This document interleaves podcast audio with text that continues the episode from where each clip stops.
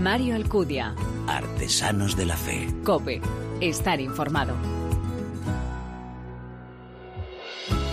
¿Qué tal? Muy buenas. Bienvenidos a esta decimonovena entrega de Artesanos de la Fe en cope.es en nuestra segunda temporada. Un espacio en el que te ofrecemos cada 15 días esa mirada diferente a la vida desde la fe. Un espacio donde se dan la mano el testimonio, la lectura y la música, elementos esenciales en esa imagen de la iglesia joven a la que nos convoca el Papa. Hace unos días celebrábamos la Jornada Mundial de las Comunicaciones Sociales. Francisco nos recuerda el contenido de la misión confiada a los apóstoles, anunciar, bautizar, enseñar a caminar por el camino trazado por el Maestro. El pontífice asegura que este mensaje de salvación implica en primer lugar el deber del testimonio, del que también nosotros, discípulos hoy, estamos llamados a dar razones de nuestra fe. En este contexto se refuerza la necesidad de una iglesia en salida, una iglesia que pueda construir la comunión con historias de vida. Y es que, como dice Francisco, no hay historias humanas insignificantes o pequeñas. Toda historia humana es de alguna manera historia divina. Aquí te presentamos algunos de estos testigos que con su vida y testimonio nos dejan ver esta historia de amor y confianza de Dios para con el hombre. Historias que construyen una sociedad humana fraterna y justa. Como siempre estoy seguro que quieres conocerlas, ¿verdad? ¿Nos acompañas? Gracias por elegirnos y descargarnos. Bienvenidos.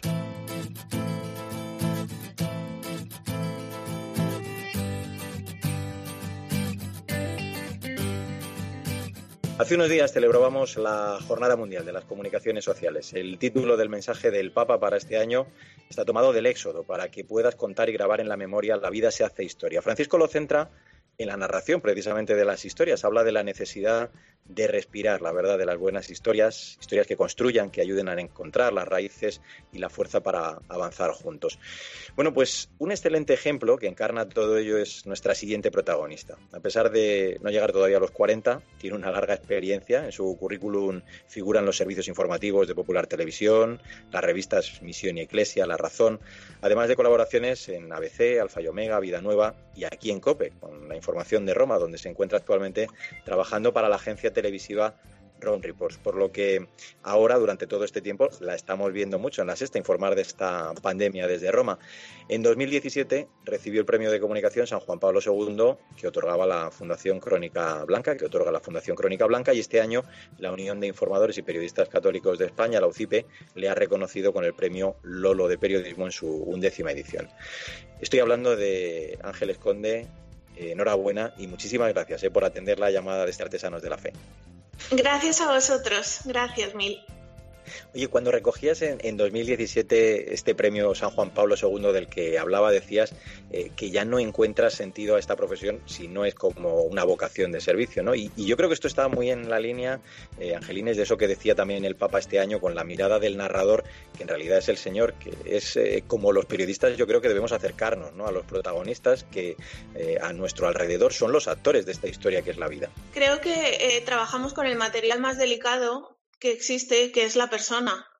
La persona, su historia, la, la, que lleva dentro, ¿no? Como dice el mensaje del Papa para este año. Y que nosotros tenemos la responsabilidad de construir esas historias. Nosotros tenemos que contar esas historias que construyen, que contar esas historias que construyen. Y bueno, para eso Dios nos ha dado este lugar en el mundo, ¿no? De alguna manera para estar ahí, ser testigos de lo que otras personas no pueden ver quizá y de alguna manera ser un altavoz para aquellos que no pueden elevar su voz todo lo que se debería. Mm. Lo que pasa, y, sigo en este mensaje del Papa, estamos en una época en la que, bueno, pues la falsificación, ¿no? Que dice él, rodea también nuestra profesión y esto es eh, pues cada vez más eh, sofisticado, alcanza niveles eh, exponenciales, ¿no? Cuenta en este mensaje. Esto sobre todo cuando se hace información desde Roma, en la que la gran protagonista además en muchos casos es la Iglesia, tú te darás cuenta que debemos también ser ese filtro, ¿no? Tener ese valor para rechazar lo que es falso. Tenemos que ser, por eso, especialmente cuidadosos, porque desde aquí eh, sale mucha información para todo el mundo. Pues mm, miles de católicos esperan escuchar lo que dice el Papa, las novedades de la Iglesia, una guía espiritual y moral para el día a día, no para las grandes cosas, sino también para pues, las más sencillas. Por eso al final eh, uno tiene que interpretar con muchísimo cuidado y con muchísima responsabilidad todo lo, que emana eh, la información del Vaticano. Y por eso uno también pues, eh, se siente con muchísima responsabilidad, de nuevo digo, porque, porque al final lo lee mucha gente, porque al final haces llegar una imagen determinada de la Iglesia o del Papa, porque nosotros podemos acudir a la fuente, que bueno, pues yo en mi caso tengo la, Basílica del Vaticano, pues puedo llegar a pie, ¿no? Eh, puedo llegar a, a, presenciar un evento del Papa, tengo esa suerte y de alguna manera nosotros somos esa canalización por la que discurre todo este torrente de agua que es la información socioreligiosa. Y desde luego que sí, es mucha responsabilidad por hacer llegar en su justa medida lo que se quiere transmitir por trabajar también a favor de obra, porque también es importante, bueno, pues posicionarse. Quiero hablar de, tu lado, de, ese aspecto más personal, ¿no? Eh, al final uno siente que esto del periodismo también es eh, en cierta parte una vocación y hay que dejar hacer ese por el Señor, ¿no? Esto, bueno, al final uno ve que son los signos de la providencia, que de repente eh, tomas una decisión en la vida, no entiendes muy bien qué te ha motivado, bueno, pues a veces era un gusto personal, a veces era una necesidad de tener más tiempo, de un trabajo más tranquilo, una cosa lleva a la otra, conoces a una persona y al final dices, qué sucesión, concatenación de casualidades, pero no son casualidades, es al final la providencia del Señor, ¿no? Que tiene una historia tejida para cada uno de nosotros y que nos hace llegar aquí. Pues a mí nadie me hubiera podido decir cuando estaba terminando la universidad en el año 2005 que mi destino hubiera sido estar aquí trabajando en Roma. Eh, informando, ya te digo, de lo que hace el Santo Padre. Yo pienso, cuando estudiaba, no lo veo tan lejano, aunque ya han pasado unos años, pero desde luego no, no, era, no era nada que tuviera en mis planes pero ahora digo, es maravillosa la forma en la que Dios va eh, poniéndote el camino de baldosas amarillas, ¿no? Como en el mago de Oz. Al final, sabes que, lo importante es el camino, no el destino, tantas veces, ¿no? Y en el camino, pues aprendes muchas cosas. Es como el poema de Cavafis, ¿no? Ítaca. Eh, bueno, yo en este caso es Roma.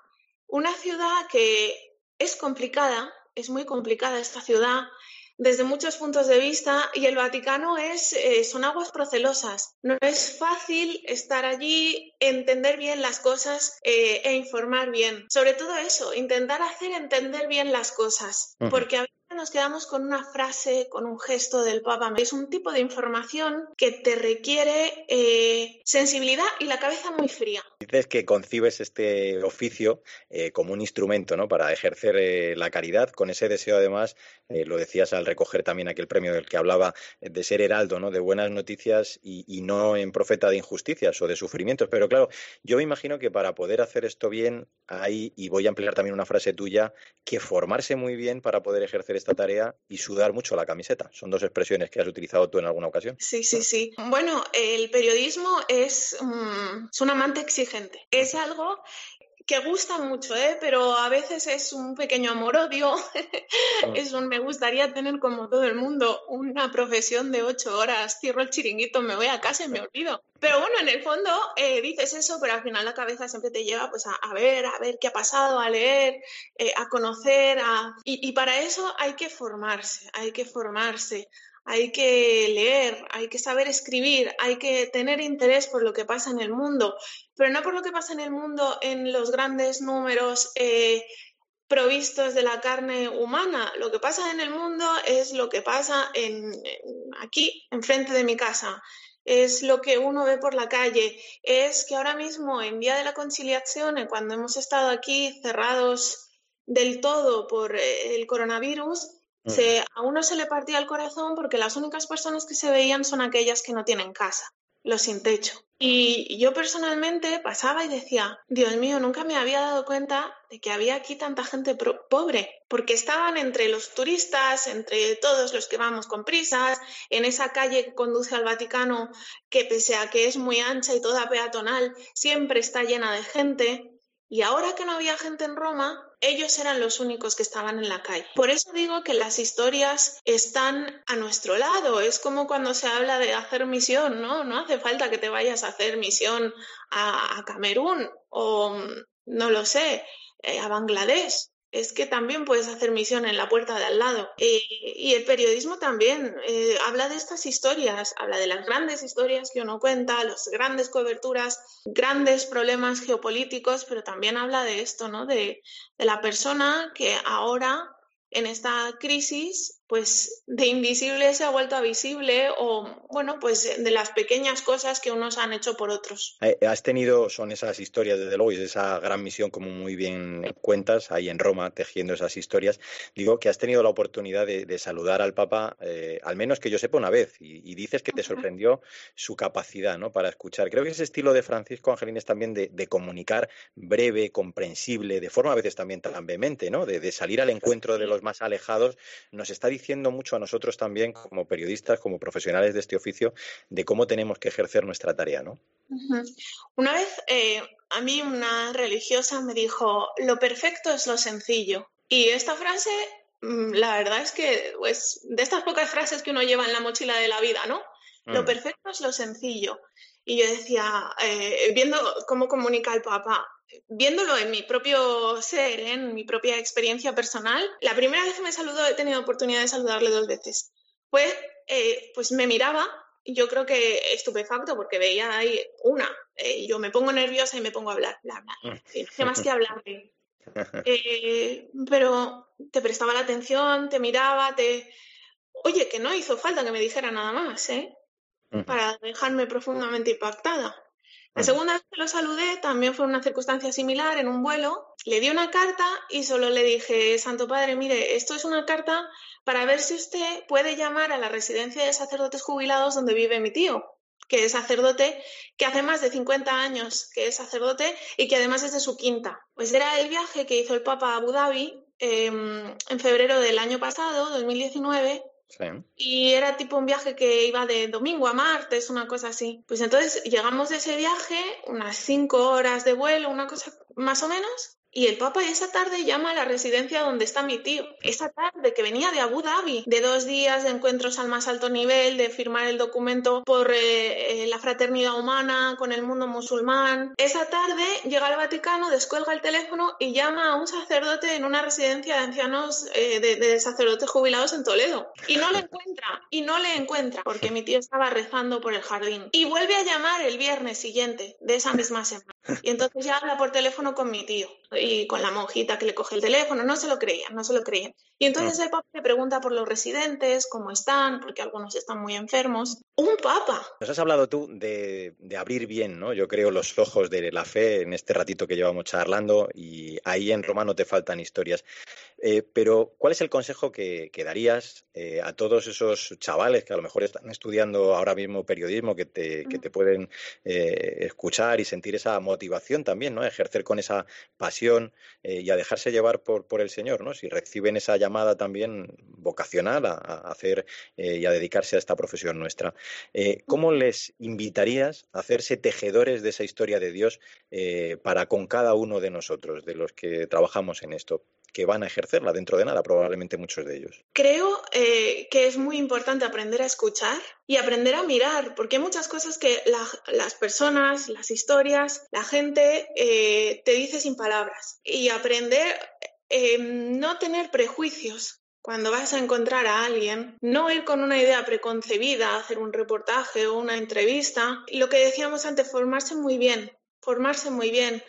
Em, intentar eh, ver desde todos los puntos de vista cómo es la historia que vas a contar o qué trasfondo hay, cuál es el pasado, cuál es el presente de la persona o de la historia que tienes entre manos. Mm. Creo que escuchar, mirar e ir con, bueno, pues eh, una perspectiva amplia, un corazón abierto. Al final em, es fácil, pero es difícil. Es fácil, pero es difícil sobre todo porque todo pasa por eh, nuestro tamiz, ¿no? Mm. Pero ese tamiz puede estar iluminado por otro tamiz, ¿no? Dios que nos da también un entendimiento pues especial, ¿no? Desde, desde una mirada también tierna y paterna. Creo que la ternura también es aplicable a todas estas categorías. Esta profesión, desde luego, hay mucho de, de callo, de callo. de estar ahí, de hacer, de aprender y de equivocarse muchas veces, ¿eh? de meter la pata hasta el fondo pero al final uno siempre se puede levantar y puede seguir andando. No es poco, ¿eh? Desde luego hay que dar testimonio de lo que el Señor también escribe en los corazones, en esas pequeñas historias o grandes que a veces nos toca contar, de revelar eh, a cada uno que su historia también contiene esas otras obras maravillosas. ¿no? Nuestra misión es apasionante, yo creo que lo hemos comprobado eh, charlando contigo y además solo es auténtica esta profesión si sirve al prójimo, como tú dices, eh, y no si se busca la gloria o la autocomplacencia. Ángeles Conde, un nuevo premio, un décimo premio. Lolo, decíamos que recogerás el año que viene por esta pandemia.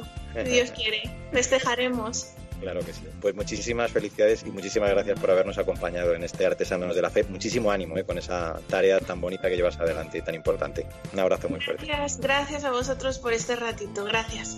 Mario Alcudia. Artesanos de la Fe. Cope. Estar informado.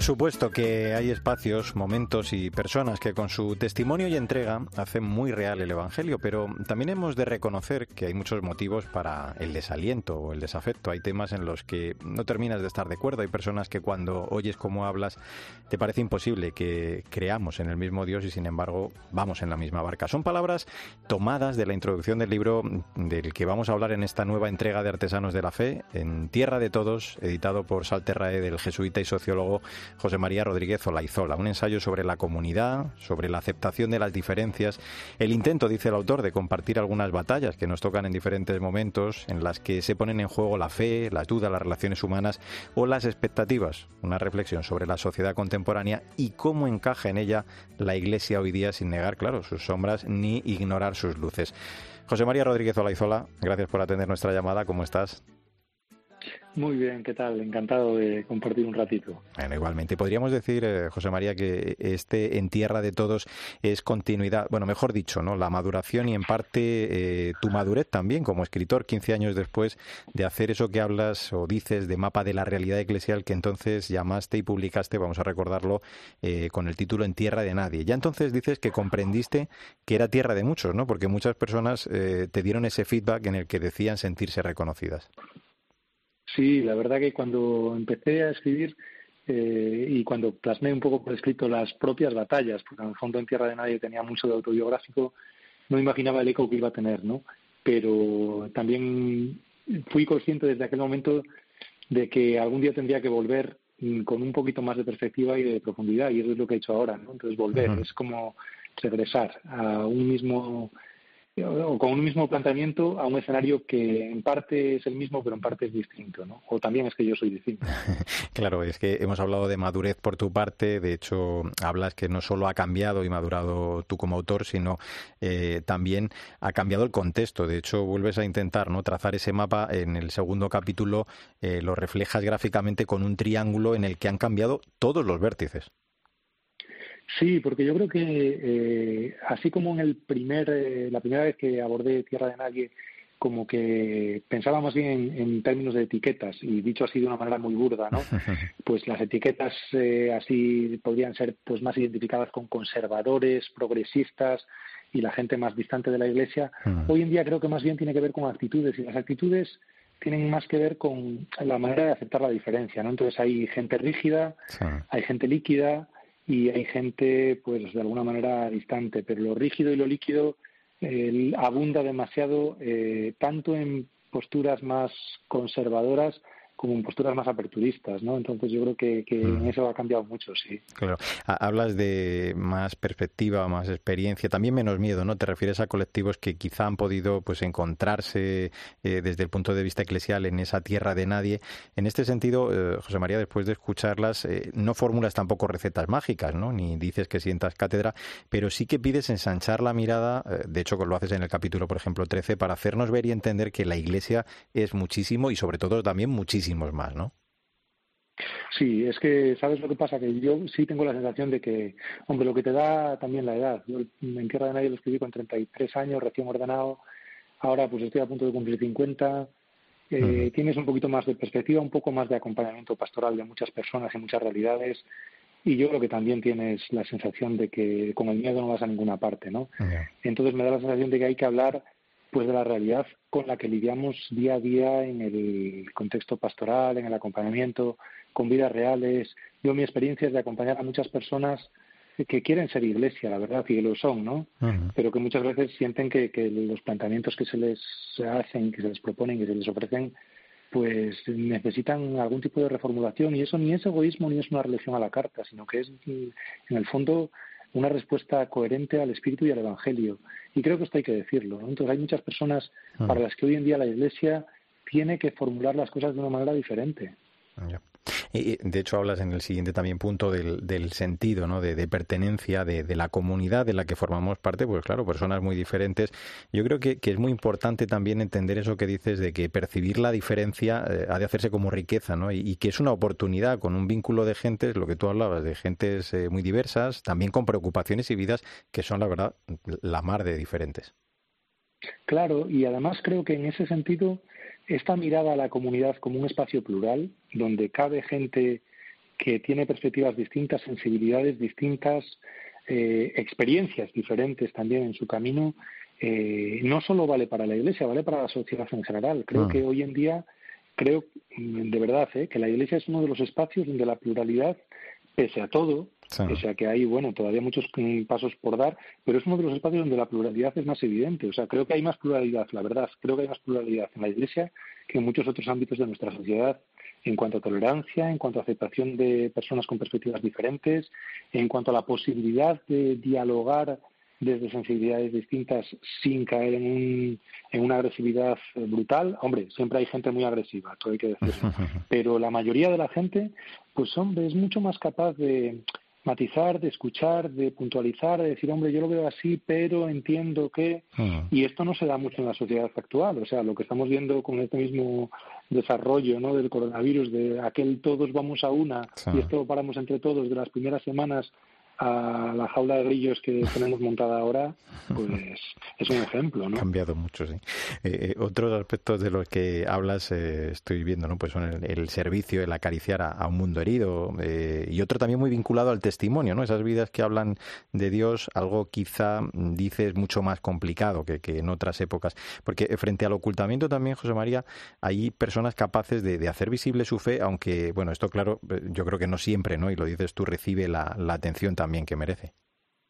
Claro, porque yo creo que hoy en día la mirada mediática, eh, la trampa que tiene es que la mirada de los medios pone el foco, la luz en lo que quiere. Y lo que quiere muchas veces pues eso lo estridente o lo llamativo o lo polémico. Entonces muchas veces las voces que se oyen de iglesia eh, pues son las voces de alguna manera mm, más extremas eh, o las situaciones más extremas. En los últimos años hemos oído y no digo que no sea verdad, ¿eh? Hemos visto un montón de situaciones terribles, todo el tema de la pederastia, de los abusos, hemos visto casos polémicos, hemos visto polémicas intraeclesiales de gente que ve las cosas de maneras diferentes, todo, y todo eso es real, pero no es la mayoría. O sea, la mayoría es un montón de gente y de vidas entregadas de una manera eh, absolutamente evangélica.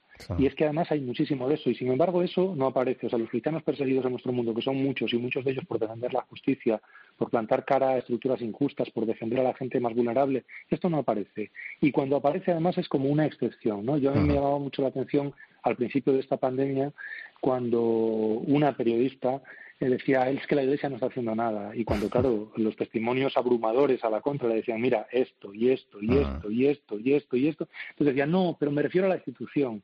Y claro, en, lugar de decir, mira, he metido la pata, por hablar un poco generalizando, porque la realidad es, es que la institución somos todos. O sea, la institución no son dos figuras, tres imágenes o cuatro estereotipos. Es que es una iglesia absolutamente plural, ¿no? Entonces, en ese sentido, ensanchar la mirada eh, alivia mucho. Está claro.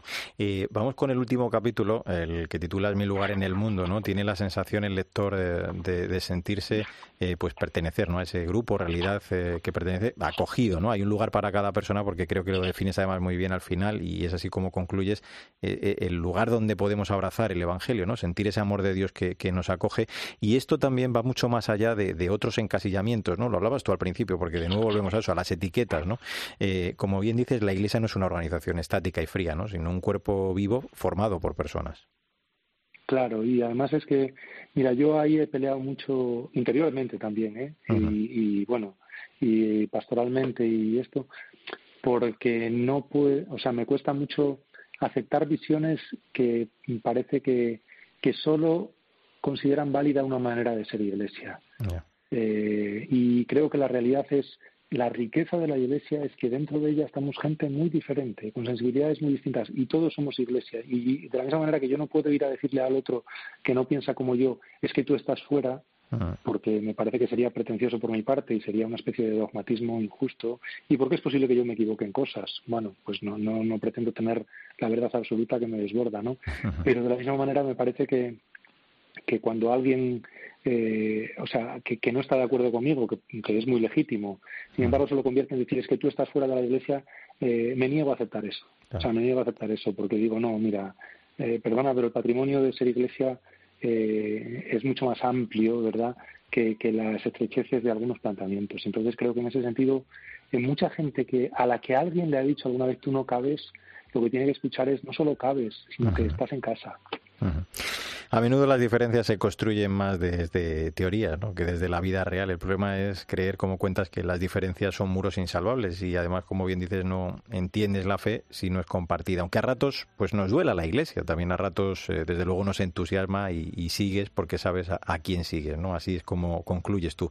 En definitiva, la iglesia de la que todos formamos parte, todo ello en este libro, En Tierra de Todos, de José María Rodríguez Olaizola, al que agradezco mucho que nos haya abierto los ojos con este libro y que nos haya acompañado también en este Artesanos de la Fe. José María, un abrazo muy fuerte. ¿eh? Un abrazo y muchísimas gracias por la acogida y por el eco.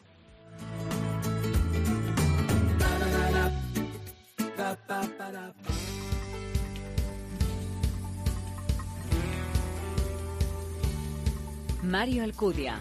Artesanos de la Fe. Cope. Estar informado. Se me va el aire cuando no estoy contigo no sé cómo respiro.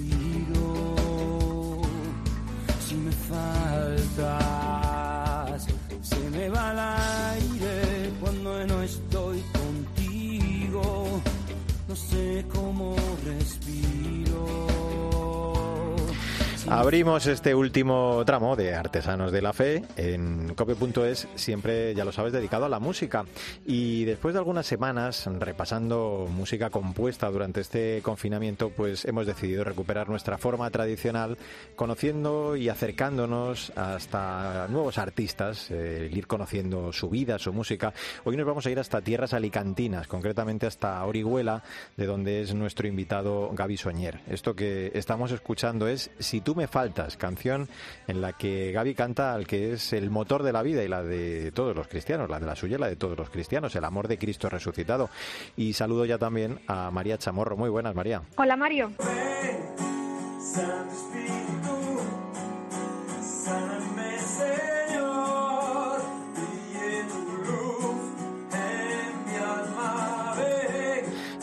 No me mueve mi Dios para quererte el cielo que me tienes prometido, ni me mueve el infierno tan temido para dejar por eso de ofenderte. Fue a raíz de este soneto a Cristo crucificado, María, cuando Gaby descubrió ese amor con mayúsculas, ¿verdad? Sí, durante muchos años Gaby se dedicó a la música rock and roll y con ella recorrió cientos de escenarios de España y ganó numerosos premios. Sin embargo, una mañana tropezó con estos versos que nos leías, Mario, y sintió como Dios le tocaba el corazón y le hablaba a través de ellos. Su inquietud le llevó a buscar a alguien que le aconsejara y se topó con los hermanos capuchinos. Fue en este momento en el que surgió un nuevo camino para su vida y para su música. Eso que escuchamos es Ven Espíritu Santo, en la que Gaby canta al poder sanador del Espíritu Santo. Estoy aquí para Estoy aquí pues eh, con este tema, estoy aquí para alabar, como estabas escuchando. Vamos a saludar ya a nuestro invitado, Gaby Soñer. Hola Gaby, ¿cómo estás? Gracias por acompañarnos. ¿eh? Hola, ¿qué tal a todos?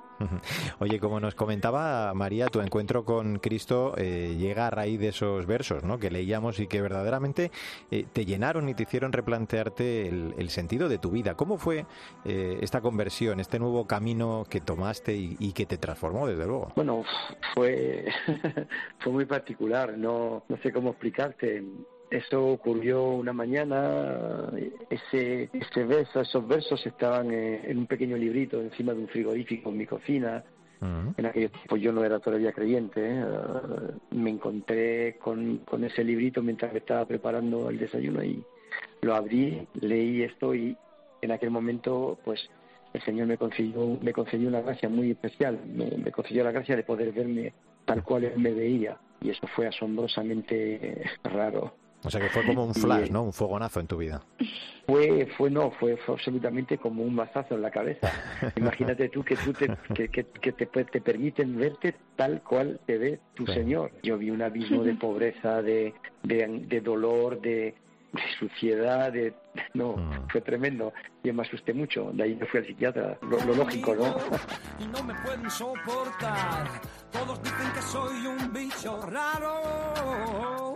Me disculpo, hablo bien, río amigo, soy feliz. Y siempre, siempre saludo al vecino. Cada día quiero cantar y cantar. Yo creo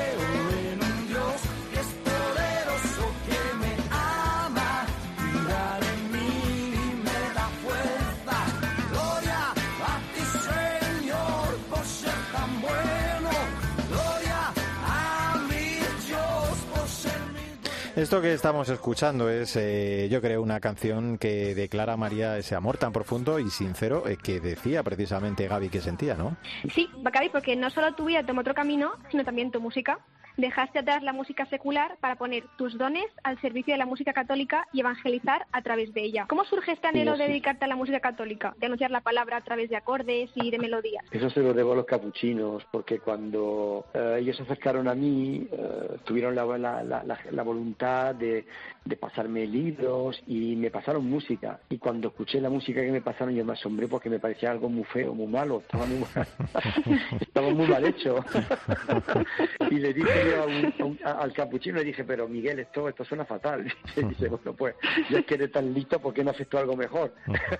y, y nada, me pilló, me pilló así un poco de sopetón y entonces lo que sí lo hice, me puse a componer algunas canciones y se, la- se las pasé a unos amigos míos que son profesionales todos y me ayudaron a, grabar mi primer disco. Confía en Dios, confía en Dios, solo confía. Confía en Dios, confía en Dios, solo confía. El Señor es bondadoso, el Señor es misericordioso, Señor te ama déjate querer. Bueno, pues después de ese mazazo que le dio el señor y después de él dar el mazazo a los capuchinos, llegamos a este Confía, que es la versión en directo eh, en el Encuentro Europeo de Jóvenes de Ávila en agosto de 2015. Eh, tu misión evangélica, Gaby, tiene como punto fuerte los conciertos, los encuentros. Eh, eh, por tu experiencia, ¿cómo crees que ayuda eh, la música y, y más eh, géneros así como el tuyo, ¿no? el pop rock, a, a- a ese encuentro profundo con Cristo? Bueno, hoy en día la, la música forma parte de la cultura a todos los niveles, todo el mundo escucha música y lo que no podemos hacer es mantener la, la música católica contemporánea en una especie de, de mini claustro eh, que, es, que va dirigido únicamente a, a aquellas personas que, que ya están ya están llenas de Dios, que, que ya han sido sembradas, por decirlo de algún modo. Sí, sí. Entonces esos encuentros multitudinarios siempre arrastran también a gente que no son no son siempre católicos y entonces pueden ver que nosotros los católicos no somos gente tan sumamente rara que nos gustan varios géneros musicales y que somos capaces de llevarlos a cabo en condiciones bastante óptimas.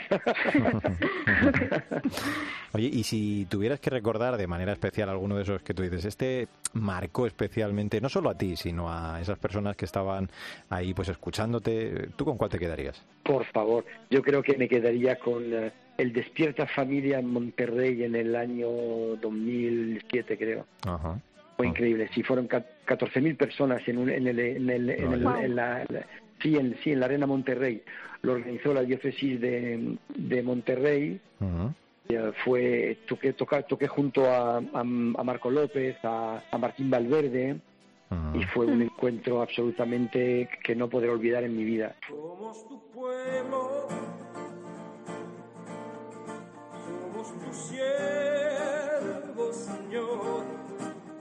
es camino y la verdad. Somos tus hijos,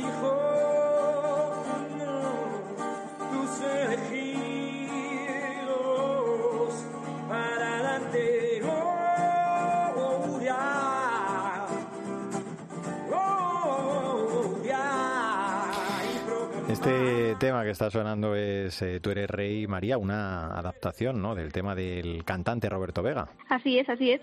Y Gaby, después de tantos años dedicado a la música, ¿cómo va a seguir tu misión? ¿Tienes algún proyecto en mente a corto o a largo plazo? Lleno en, en un nuevo proyecto.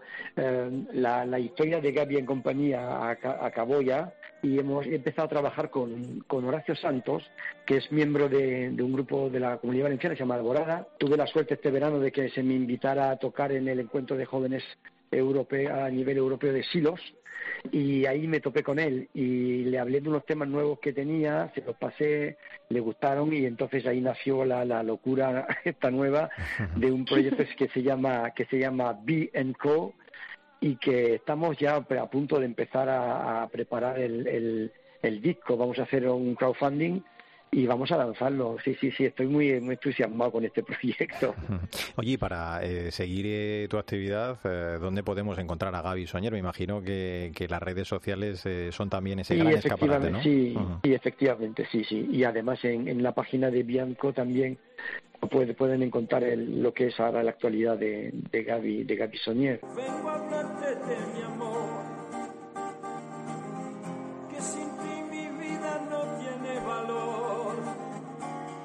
Estás en todas partes, mi refugio eres tú, mi destino, mi lote, mi heredad, mi heredad. Yo te buscaré bajo las piedras, en el camino mi amor, te buscaré en la tormenta, cuando arrecie el dolor, te buscaré cuando la gente se acuerde. Con este Yo te buscaré bajo las piedras, eh, nos vamos a despedir y desde aquí pues eh, también eh, vamos a darle las gracias a Gaby por su música, por su voz, por sus letras compuestas para favorecer esos ratos de oración y contemplación y llevar al encuentro con el Señor a tantas personas. Gaby, ha sido un verdadero placer eh, conocer tu historia en este Artesanos de la Fe. Eh, te deseamos todo lo bueno, todo lo mejor y que sigas alegrando muchas Gracias. almas. ¿eh? Gracias, el placer ha sido mío y un abrazo muy fuerte a todos y, y mil bendiciones a todos los que escuchen el programa. Pues muchas gracias, eh. seguiremos atentos a, a tu actividad, claro que sí, musical. Y a ti también, María Chamorro, eh, yo te deseo todo lo mejor. ¿eh? Nos encontramos en el próximo programa. Eso espero. Hasta la próxima, Mario. La comunicación ha sido el eje vertebrador de esta decimonovena entrega de Artesanos de la Fe de esta segunda temporada y vamos a concluir precisamente con uno de esos extractos del mensaje del Papa de este año para esa jornada de las comunicaciones sociales en la que Francisco nos recuerda que el hombre es un ser narrador. Los relatos nos enseñan, plasman nuestras convicciones y nuestros comportamientos. El hombre no es solamente el único ser que necesita vestirse para cubrir su vulnerabilidad, sino que también es el único que necesita revestirse de historias para custodiar su propia vida. Por eso nosotros, en este espacio, narramos algunas de esas historias que entendemos son apéndices del Evangelio, testimonios que tejemos cada 15 días porque entendemos que requieren compartirse y propagarse. Y ahora sí, como siempre te digo, no olvides que el arte de la vida es el camino que debe conducirnos a Dios. Te espero en nuestro próximo programa.